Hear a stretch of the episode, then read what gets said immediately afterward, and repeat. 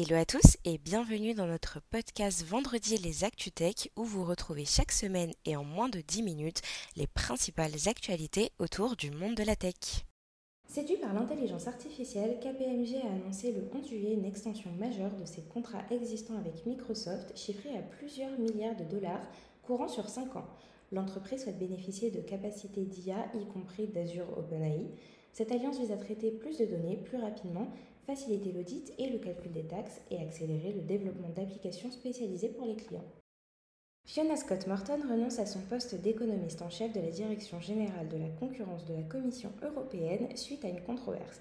La nomination de cette enseignante américaine, ex-conseillère de grandes entreprises technologiques, a suscité des critiques, notamment en France, pour un possible conflit d'intérêts. Des politiciens français ont demandé à la Commission de revoir son choix, tandis que le Parlement européen a auditionné la commissaire Margrethe Vestager pour évaluer la situation. La société Getir, propriétaire de Gorilla France, est en liquidation judiciaire, entraînant la suppression de 1300 emplois en France. Le groupe Getir n'a pas réussi à redresser ses activités de livraison à domicile face à des difficultés économiques, l'inflation et la régulation des dark stores. Les salariés sont inquiets pour leur salaire et ont peur de se retrouver en situation précaire.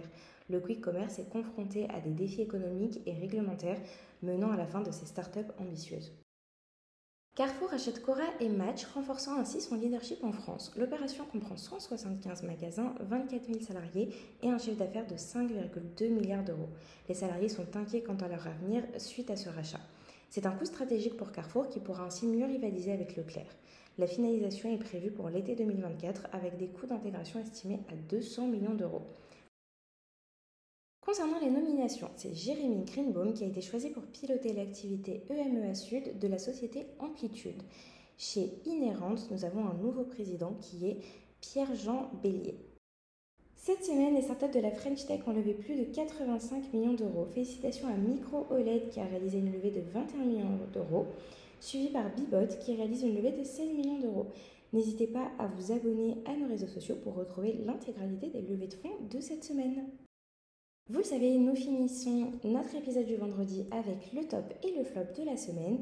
Et cette semaine en top, nous retrouvons Netflix qui a gagné près de 6 millions d'abonnés grâce à sa nouvelle politique de partage de comptes. Avec plus de 238 millions d'abonnés dans le monde, Netflix veut dégager plus de revenus pour chaque utilisateur. Pour y parvenir, il propose des formules sans pub, plus chères et limite le partage de comptes gratuits de mots de passe. Le groupe californien a réalisé 1,5 milliard de dollars de bénéfices nets au deuxième trimestre, mais les analystes s'inquiètent de la grève à Hollywood qui pourrait quand même affecter les contenus disponibles. Et cette semaine, en flop, nous retrouvons Twitter dont les revenus publicitaires ont chuté de moitié selon Elon Musk, qui a racheté le réseau social en 2022.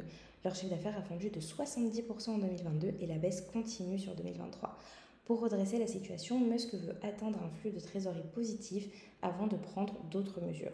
Cependant, la concurrence avec Meta et son application Thread menace Twitter, qui doit également faire face à la perte d'employés recrutés par Meta. La nouvelle directrice générale, Linda Yaccarino, cherchera à accélérer la monétisation des contenus médias. Et voilà, c'est déjà la fin de ce vendredi. N'hésitez pas à nous laisser votre avis sur votre plateforme de podcast préférée et à nous suivre sur tous nos réseaux sociaux pour plus d'actualités autour du monde de la tech. À la semaine prochaine!